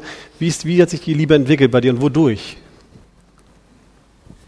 Das sind ja, äh, ja mehrere, mehrere Faktoren. Ähm, einmal, äh, bei mir ist es so, durch, dass da natürlich auch Ängste waren und ähm, sie auch mir eine gute Gehilfin ist da. Äh, sie hat gleich gesagt, wo ist dein Glaube? Sie hat das gleich auf Gott äh, bezogen. Also Gott hat mit ihrem Leben auch ganz, ganz viel gemacht. Und ähm, sie hat dann gesagt, guck mal, was Gott mit uns gemacht hat, das macht er auch mit unserer Ehe. Also mein Glaubensvater hat zu mir gesagt, man muss auch einmal Ja sagen und nicht rumeiern sozusagen. Und ähm, das Ja äh, kam dann und dann kommen ja die nächsten Schritte, dass man auch Verantwortung übernehmen muss. Also bei uns war das ganz viel die Sprache. Äh, bei ihr musste gelernt werden und dann habe ich auch dafür gesorgt, also sozusagen, dass man sie anmeldet, Sprachkurs und aber auch finanziell die Sache trägt. Und Gott hat sehr viel gemacht. Also normalerweise war zum Beispiel kein Platz frei. Für sie war ein Platz frei ähm, in diesem Kurs. Dann kam die, die Hochzeit natürlich, die ganzen Planungen und ähm, wir haben uns vorher in der kurzen Zeit, wo wir zusammen waren, immer sehr intensiv äh, unterhalten. Also das, was möglich war. Also wir wussten, wir konnten nicht so sehr viel übers Wetter reden. Ja, so kann ich das nur sagen, äh, weil ich das aus anderen Beziehungen aus dem Leben vorher kenne. Man redet ganz viel bla bla und möchte äh, lieber nochmal irgendwie, ich sage jetzt mal ganz blöd, auf dem Hamburger Dom nochmal eine lustige Zeit verbringen. Wir wussten irgendwie, wir mussten eine Entscheidung fällen und diese Entscheidung kann nicht auf die lange Bank äh, geschoben werden. Also man versucht halt rauszufinden, was möchte der andere. Man versucht auch rauszufinden, was möchtest du für Gott tun, wie sieht dein Lebens, deine Lebensplanung mit Gott aus. Da hatte sie eine ganz klare Vorstellung. Und ähm, bei mir hat Gott äh, da zu der Zeitpunkt, zu dem Zeitpunkt auch schon etwas getan und das muss man Also wenn ich die richtig verstehe, dann war es keine Gefühlsduselei, nichts, was sich so aus den Gefühlen ergeben hat, sondern eher Nein. so, ähm, dass, dass du Gott vertraut hast und er Liebe zueinander geschenkt hat. Ja, also das kenne ich eher vorher so. Also dieses Mhm. Ganz viel Gefühlsduselei und hier war, ja, da war viel mehr dabei, also muss ich Ja. ehrlich sagen. Schön, vielen Dank. Markus, als du deine Kati dann ähm, sicher hattest und relativ jedenfalls und Christ geworden bist, war dann plötzlich alles schön oder, oder gab es da, ähm, ich meine, du hast ja Kat, erkannt, Kathi das Schönste was Gott dir geben konnte. Das Beste, was du überhaupt erwarten konntest und das war sie auch für dich oder ist ja immer noch für dich. War dir das immer bewusst oder gab es zwischendurch auch Zeiten, wo du andere Dinge doch noch höher geachtet hast als, hast als sie? Und wie bist du mit umgegangen? Ja, Kati ist der wichtigste Mensch in meinem Leben, aber es gab tatsächlich und gibt auch heute noch Phasen, wo, naja, ich bin ein Sünder und dass ich dann entweder mich im Zentrum habe oder etwas anderes Geschaffenes. Ähm, letztlich bin ich jemand und glaube, da sind wir alle in einem Boot. Äh, Wir sind alle auf einem gemeinsamen Weg und ich will euch da eine Sache erzählen. Als ich in Amerika war, um dort eine Ausbildung zu machen, ähm, da hatte ich ein theologisches Studium, was sehr, sehr herausragend war. Es hat viel Zeit in Anspruch genommen und ist etwas Gutes. Und auch diese vielen, vielen theologischen Bücher, ich habe sie geliebt, ich liebe sie, ist alles über Christus rauf und runter. Aber ich war doch auch noch gleichzeitig Ehemann dort in Amerika. Ich war gleichzeitig auch Vater. Ich hatte ja meine Kinder mit. Und das, was ich auch gerade so zu schätzen gelernt habe, ist da, dass dort diese Lehrer eben auch Pastoren waren. Und die haben mich zur Seite genommen und haben gesagt, deine Bücher, ne, die, du magst die gerne. Aber du musst aufpassen, dass sie nicht zu deinem, Gott, zu deinem Gott werden, zu deinem Götzen. Und das habe ich erlebt. Und das kam raus, als ich mit Kati an irgendeinem schönen Eheabend wir zusammen da irgendwo hergingen und da kam so der Gedanke, was würden wir eigentlich machen, wenn wir jetzt hier 10.000 Euro von jemandem in die Hand gedrückt bekommen? Interessant war meine Antwort. Spontan aus meinem Herzen. Ich kaufe mir ganz viele Bücher. Das war sehr weise, Markus. Ja, und Kathi hat mich dann gefragt, okay, ich glaube, ich würde erstmal mit der Familie eine schöne Reise machen. Habe ich gesagt, ja. Aber ich muss zugeben, das hatte ich nicht als ersten Gedanken. Und da habe ich gemerkt, und das war eben natürlich ein Prozess, dann haben wir viel darüber gesprochen, und da hat sie mir geholfen, zu erkennen, dass Theologiestudium, dass Christus, alles wunderbar ist. Aber es war kein Problem für sie, dass du so reagiert hast. Doch, natürlich. Weil sie Christus liebt, kann sie es überhaupt nicht haben, dass ich ihn nicht liebe. Denn wenn ich ihn wirklich geliebt hätte, dann hätte ich auch meine Frau respektiert und ich würde nicht nur mein Theologiestudium sehen und da meinen Hauptfokus so sehen, dass ich nichts anderes mehr sehe. Gott hat mich dann nach Amerika geschickt, um Theologie zu studieren. Das ist was Gutes. Aber wenn ich zu sehr mich in die Bücher rein versteife und froh bin, ah, es ist ja erst 22 Uhr abends, oh, ich habe meine Kinder noch nicht gut Nacht gesagt. Ah ja, ich meine, ich lese ja die Bibel sogar, das ist ja gut, ne? Versteht ihr? Das ist ja gut in der Bibel zu lesen, aber wenn ich darüber hinaus Kathi nicht mehr weiß, was, was sie bewegt, wenn ich nicht mehr weiß, wo meine Kinder stehen. Wir sind in einer fremden Kultur da. Und das kam alles in den ersten Wochen da hoch. Und darüber haben Kathi und ich gesprochen. Da hat sie mir geholfen. Und da war, ich war das leicht für dich, als Kathi dich darauf aufmerksam machte, als Ehefrau, dass du da ein, ein Problem hast? Ich kann super gut Kritik vertragen. Wie geht's euch? Also, ich habe da leider auch nach wie vor noch manchmal so die Neigung, dass wenn Kathi mit etwas kommt, wo sie dann auch beispielsweise sagt, guck mal Markus, das sehe ich jetzt in deinem Leben, das sehe ich in unserer Ehe, dann weiß ich. Kennt ihr das auch, wo ihr wisst, dass die Ehefrau recht hat, aber sie vielleicht in ihren wunderschönen Ausführungen ein Wort drin hatte, was nicht hundertprozentig getroffen hat, wo da vielleicht ein so ein Wink drin war. Und darauf bin ich angesprungen leider und habe dann gesagt, guck mal, aber da, das stimmt doch gar nicht. Und da muss ich zugeben, da hat Gott mir viel geholfen, einfach dann auch mal zuzuhören und zu sehen, okay, all das, was Kathi mir jetzt sagt, wo ist die Wahrheit darin? Weißt du, die 99 Prozent zu erkennen, die wahr sind und mich nicht zu stürzen auf dieses 1 Prozent, was möglicherweise etwas übertrieben war. Das heißt, da, die, Entschuldige. Ja, und da mussten wir einfach auch diesen, und durften wir diesen Prozess machen, wie gehe ich mit Kritik um? Da durften wir wachsen in der Kommunikation und da hat Gott viel, viel Gnade geschenkt. Und da durfte ich wirklich lernen, mich wirklich zu öffnen. Und da darf ich euch auch alle zu ermutigen. Ähm, fragt eure Frauen, was siehst du in meinem Leben?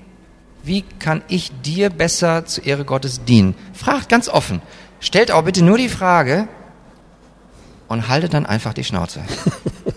ganz ehrlich, ganz ehrlich. Es, mir ist es schwer gefallen am Anfang, denn das ist teilweise echt hart. Aber es ist so, es ist so gesegnet, weil die Frau fühlt sich auf einmal respektiert. Er will wirklich Christus nachfolgen. Er will mir wirklich dienen. Er will sich wirklich mir hingeben. Und er kennt Epheser 5 nicht nur einfach so vom Kopf her, sondern er versucht es zu leben. Und da mhm. kann ich euch alle nur ermutigen, da schenkt Gott wirklich Gnade. Ja, danke. Du hast gerade gesagt, ähm, diese Wahrheit aushalten ist, ist euch ganz wichtig geworden. Peter, wie ist es bei euch in der Ehe? ähm, mit der Wahrheit. Welche Bedeutung hat es in eurer Ehe, dass ihr wirklich ehrlich miteinander umgeht und auch ehrlich zueinander seid? Was heißt das so im praktischen Alltag, ehrlich miteinander zu sein? Ja, das würde ich, den Punkt würde ich mit als einen der wichtigsten äh, Dinge äh, nennen. Ähm, einmal am Anfang ist das wichtig, dass man Dinge nicht verschweigt, weil man meint, der andere, auch der erstens interessiert es dem anderen nicht und zweitens ist es nicht so wichtig, ähm, weil man eben selber die eigene Gewichtung vornimmt. Ja, also, also Dinge zu verschweigen, die dann später zu großen Problemen äh, führen, würde ich nicht machen. Also das, äh, das kann ich nur sagen, äh, weil mhm. Jesus oder äh, Gott ja bei uns auch alles rauskehrt. Ja, also die mhm. Zeit der Buße ist ja diejenige, wo er bei mir zumindest ganz viele Dinge, die ich in der Vergangenheit anderen Menschen, wo ich anderen Menschen verletzt habe, die kamen als Bilder wieder hoch und mhm. die hatte ich wirklich, die waren ab, weggelegt. Ähm, und das sollte man gar nicht, da sollte man gar nicht erstmal anfangen. Und mhm. wir haben als Männer vielleicht äh, da ein Problem. Wir reden vielleicht nicht so gerne. Das ist das Erste. Und ähm, da müssen wir, und vielleicht als zweiten Punkt, wenn wir Norddeutsche sind, reden wir noch weniger. Und ähm, das kann ich mit einer polnischen Ehefrau sagen, das ist ein Unterschied. und äh, ja, da sollten wir wirklich offen mit umgehen ähm, mhm. und auf nachhaken, sage ich jetzt auch. Das ist ja relativ einfach, wenn man so die normalen Wahrheiten meint, sowas wie, hey Schatz, wie war es beim Job?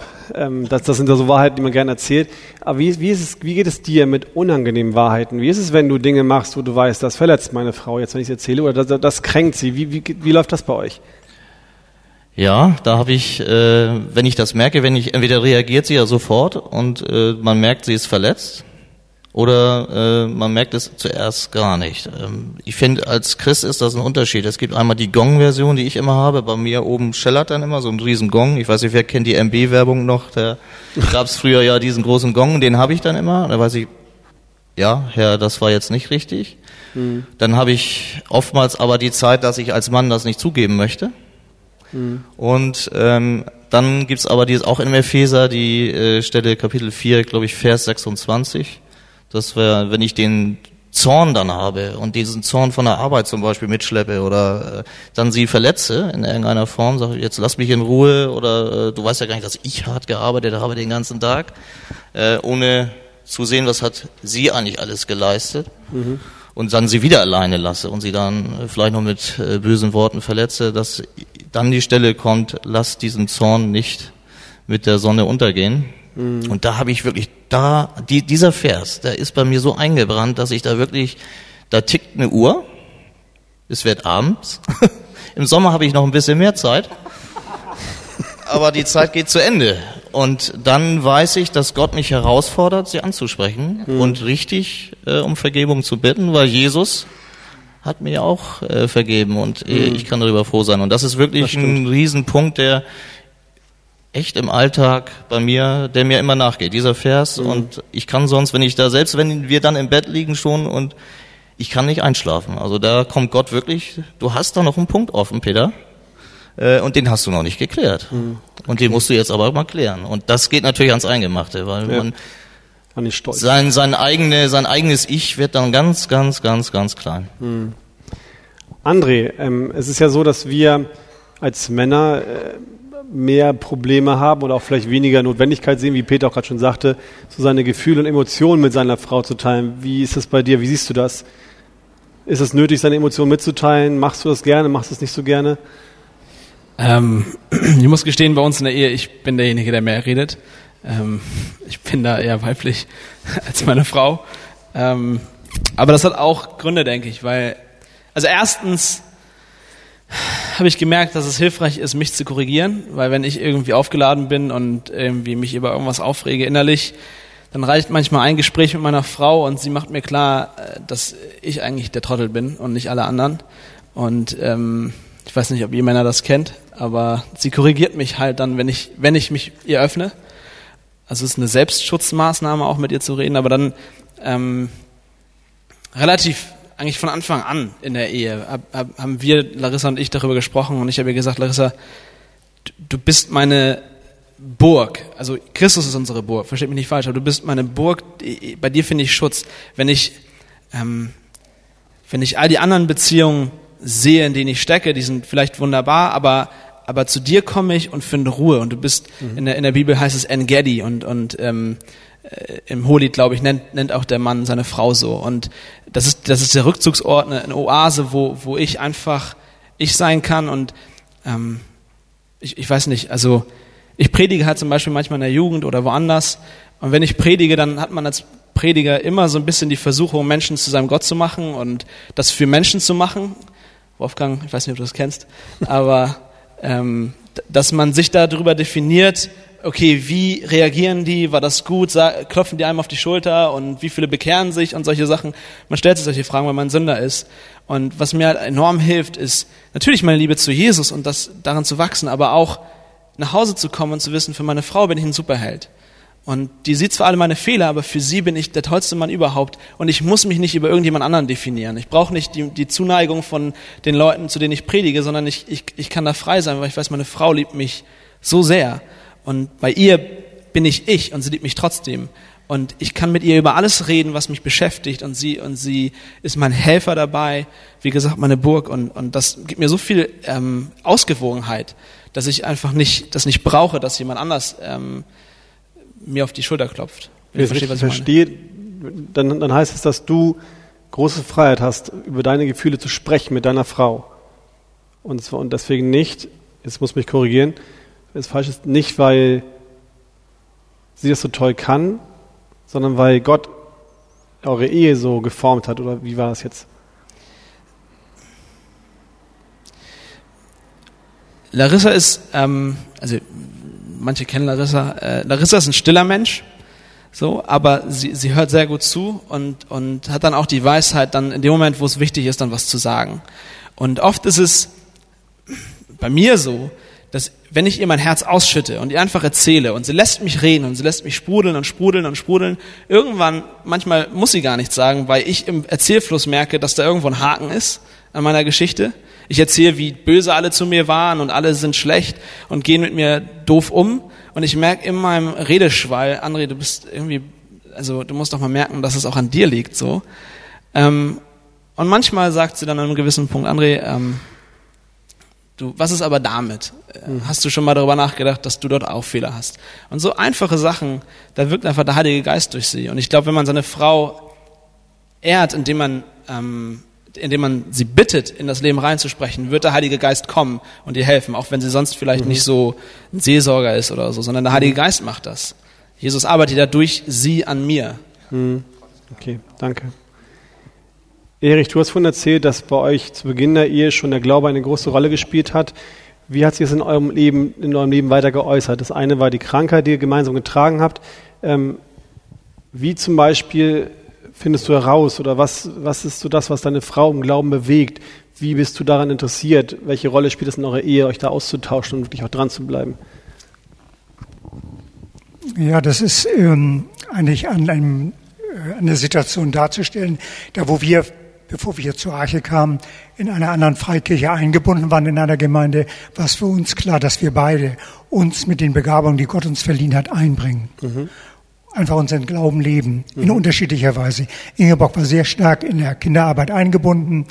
Ähm, wer Kinderarbeit äh, durchführt, weiß, dass man da auch Hilfe braucht. Und ich war oft so, wie man sagt, derjenige im Hintergrund, der die Fäden zusammengezogen hat, damit Ingeborg die Dinge wahrnehmen konnte. Mhm. Äh, die Mitarbeit hat sich in alle Bereiche der Gemeinde ausgestreckt. Bei mir unterschiedlich als auch bei Ingeborg. Aber für uns beide war immer das Ziel, dass wir ja, Gott dient mit dem, was er uns anvertraut. Mhm. Wenn man so zusammen dient, dann kann es natürlich schnell kommen, dass man, dass man viel Zeit in der Gemeinde investiert und nicht mehr so aufeinander, darauf hört, was bei dem anderen los ist. Wie war es bei dir? Hast du, wusstest du immer, was bei Ingeborg los ist im Glauben? Wusstest du immer, wo ihre Kämpfe waren? Wie hast du es gemacht, dass du da dran also, bliebst? Unser Austausch, ähm, war und ist auch einer weiterhin intensiv, äh, sowohl, dass wir jeder unsere stille Zeit morgens meist alleine führen, aber auch manchmal gelegentlich zusammen, aber am Abend auch immer das, äh, den Tag abschließen mit gemeinsamem Gebet. Aber dazwischen haben wir immer wieder Zeiten auch, wo wir zum Beispiel durch das Lesen der Bibel oder anderer Literatur, die uns Anregungen gibt, auch wie wir unseren Glauben umsetzen können, da haben wir uns ausgetauscht. Mhm. Und da, wo Anliegen auch in der Fürbitte an mich, an mich herangetragen wurden oder ebenso an Ingeborg, haben wir uns ausgetauscht und das zu unserem gemeinsamen Anliegen gemacht, da, wo wir das in der Fürbitte Gott anvertrauen durften mhm. und konnten. Das heißt, bei euch beiden war über diese gemeinsame Zeit, dieses gemeinsame Glauben leben, dadurch hattest du Chancen, dran zu bleiben, einfach ja. bei ihr zu hören, was bei ihr los ist. Ja. Das war ein Weg. Schön. War das schon immer so von Anfang an oder hat sich das irgendwie entwickelt? Ich denke, das ist ein Prozess, äh, in dem wir so weiter unterwegs sind. Seitdem wir verheiratet sind, hat es andere Akzente gegeben, auch als unsere Tochter geboren wurde, dann nachher der Schwiegersohn dazu kam oder unser Enkel. Ähm, da sind andere äh, Felder hinzugekommen und der Austausch hat sich eigentlich intensiviert. Und dadurch, dass wir hier in der Gemeinde an Aufgaben mitarbeiten dürfen äh, und auch um einige Nöte von Personen wissen, ist es uns da auch ein ganz großes Anliegen, uns gegenseitig auszutauschen mhm. und das Gott anzuvertrauen. Und da sind wir dankbar, dass wir das können noch und dürfen. Mhm. Das ist echt schön.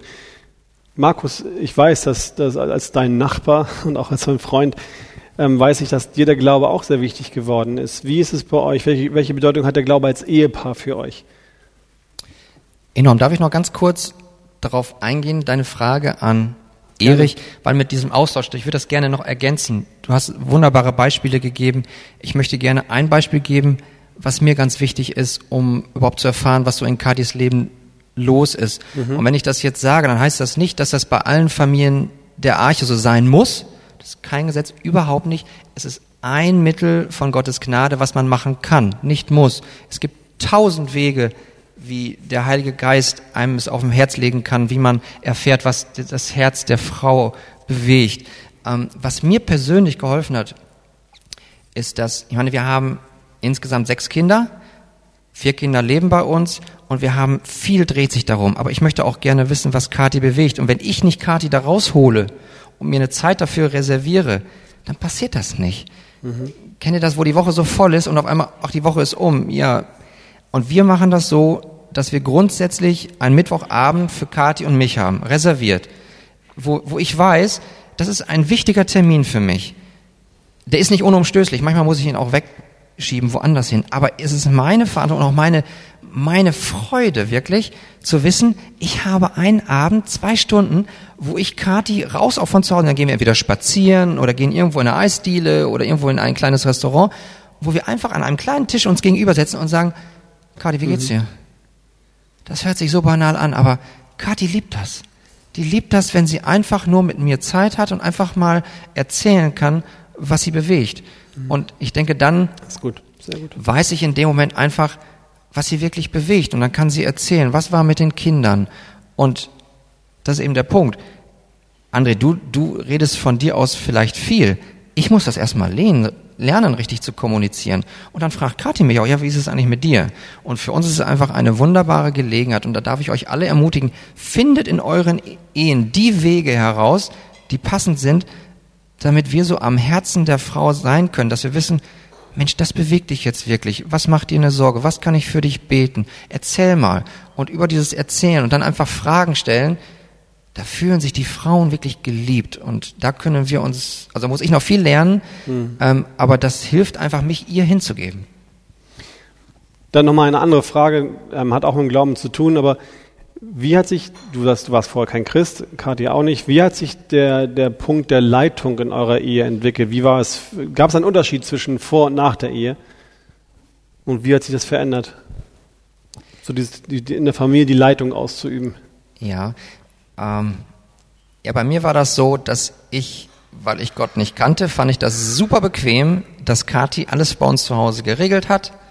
Ähm, ich bin arbeiten gegangen und habe Fußball gespielt. Und alles andere habe ich Kati überlassen und ich fühlte mich wohl damit, muss ich euch ganz ehrlich sagen. Also Markus war, ist nicht Hans, okay? Ja, aber Hans zwei. Und aber durch Gottes Gnade hat sich das elementar geändert. Ich habe es geliebt, nach und nach. Und auch wenn ich immer wieder dazu lernen muss, und da sind wir, glaube ich, alle in einem Boot als, als Ehemänner, es ist einfach wirklich schön, sich der Frau dann auch hinzugeben und dann auch wirklich zu erfahren, Mensch, Mensch, was bewegt dich? Und besonders Kati ist jemand, die hatte die Hosen an. Und sie hat es geliebt, als sie neu geworden ist, als sie hier die Predigt von Wolfgang gehört hat, da hat Gott Wolfgang gebraucht, um in ihr Leben hineinzusprechen und sie ist neu geworden. Und seitdem hat sich das alles komplett bei ihr geändert. Die hat auf einmal geschnallt, meine Kati, dass sie einen Mann hat, der sie anleiten soll. Ich habe es aber nicht gemacht. Wisst ihr, was meine Kati gemacht hat? die hat einfach immer die Kinder zu mir geschickt, wenn die was wollten und hat gefragt, Mama, darf ich das und das? Frag mal Papa. Was haben wir am Wochenende vor? Frag mal Papa. Vorher hat Kathi immer alles selbst gemacht, alles selbst entschieden, aber so hat sie sich zurückgezogen und einmal musste der faule Markus, der es zwar wollte, aber ich musste es lernen, dann Entscheidungen zu treffen und mich damit auch dafür zu interessieren, ja, was können wir denn machen? Und da habe ich einfach Gottes Gnade dadurch erfahren, dass Kathi sich zurückgezogen hat Sie hat es von Anfang an begrüßt. Endlich konnte sie mit all ihrer Weisheit auch mich beraten. Aber wie schön ist es auch für eine Frau, dass ein Mann eben dann auch für sie da ist und auch dann wirklich mal Mann ist. Denn eins dürfen wir alle wissen, wenn, wenn Jesus an unsere Tür anklopft, dann fragt sie nach mir. Dann fragt sie nach uns Männern. Wo ist Markus? Und der fragt nicht, wo ist Kati? Und das ist eine, mhm. eine Sache, die, die mich mehr und mehr mit Freude erfüllt. Das ist total schön. Es ist schön, mit der Familie, mit der Ehefrau auch Dinge gemeinsam zu unternehmen, die man dann selbst auch plant. Und da darf ich euch alle ermutigen, auch wenn es mal nicht so gut läuft.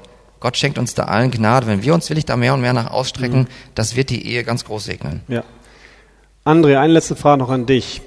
Wir, wir haben von, von Markus was über die Leitung gehört, was richtig und wichtig ist. Siehst du Gefahren darin? Kannst du dir vorstellen, dass auch eine Gefahr darin liegt, wenn, wenn, wenn ein Mann Leitung übernimmt?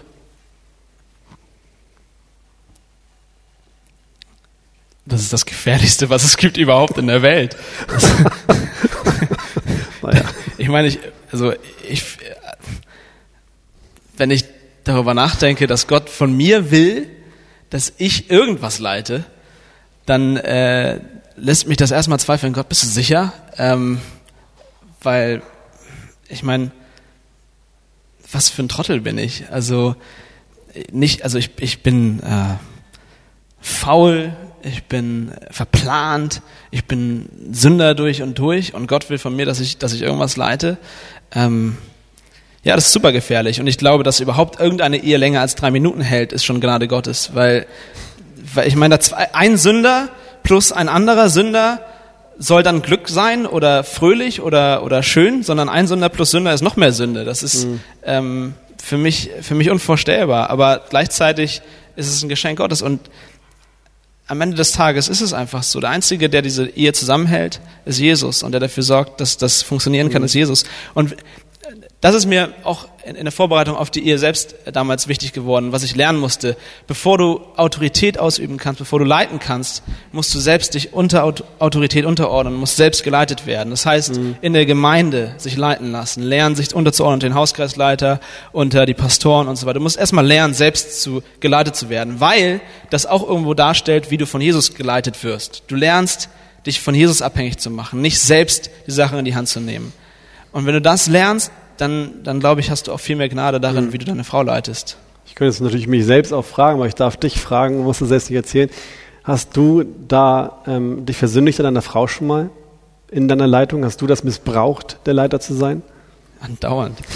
ähm, Andauernd, das ist nicht, ja, ich, ich, ich glaube, die Sünde meiner Frau gegenüber in meiner Leiterschaft fängt damit an, dass ich dass ich mein eigenes Gebetsleben äh, vernachlässige. Das ist Sünde an meiner Frau. Es ist Sünde an mir selbst, und, und an meinem Gott, aber es ist auch Sinn an meiner Frau, weil meine Frau braucht einen Mann, der Gott völlig nachfolgt.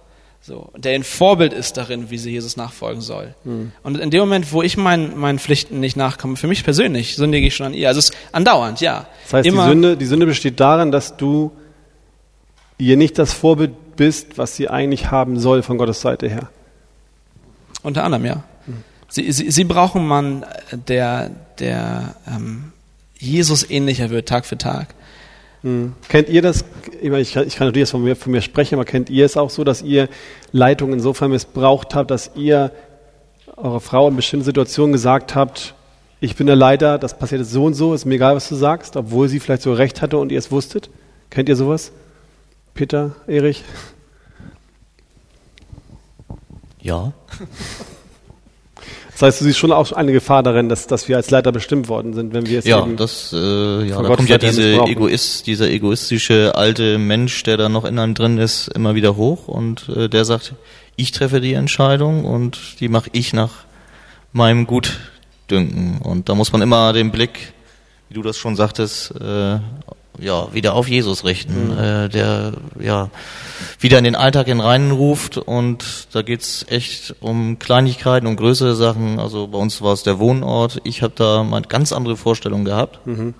Und ähm, ja, Ralf kennt das ein bisschen, wo ich am liebsten ja und das sind so, äh, und da musste ich auf, so, oder habe ich auch auf meine Anna gehört. Also mhm. äh, das ist ganz, ganz wichtig und das ist auch letztendlich ganz gut, weil äh, mhm. uns hat, äh, Gott hat uns da noch Kinder äh, geschenkt, die da sind und meine Entscheidung wäre ganz schlecht gewesen, die ich zuerst mhm. gefällt hätte. Okay. Ja. Also ich bin ein Leiter in meiner Ehe nicht, weil ich weiser bin. Kati ist in vielen, vielen Punkten viel, viel weiser als ich. Und gerade dieses Ergänzende, das macht's aus. Ja gut, am Ende des Tages, irgendwann muss eine Entscheidung gefällt werden, aber ich darf euch ermutigen, in meiner ganzen Ehe, und besonders seitdem wir beide gläubig geworden sind, hat es nie einen Fall gegeben, wo ich gesagt habe, wir müssen jetzt rechts rumgehen und Kathi hat gesagt, wir müssen links rumgehen. Wenn man sich so gemeinsam nach Gott ausstreckt und Christus wirklich sucht, dann, dann wirkt der Heilige Geist und er schenkt uns Einigkeit. Und ich bin so dankbar dafür, dass Gott mir Kathi an die Seite gegeben hat, weil gerade sie als Frau hat so viele Dinge, auch gerade was unsere Kinder anbelangt, viel mehr präsent.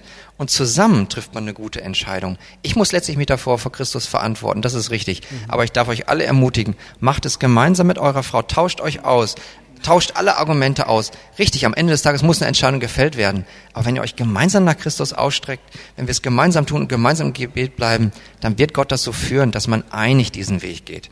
Darf ich mhm. euch ermutigen.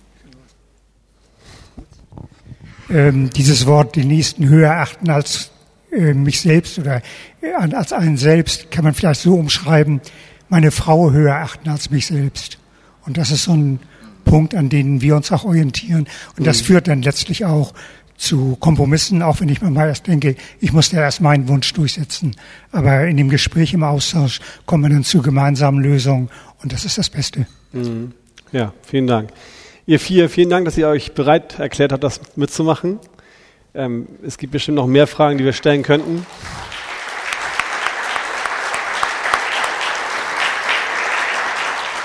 Und sicherlich hätte auch der ein oder andere von euch eine Frage an Sie.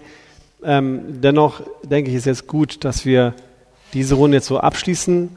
Und ich möchte Falk bitten, nach vorne zu kommen.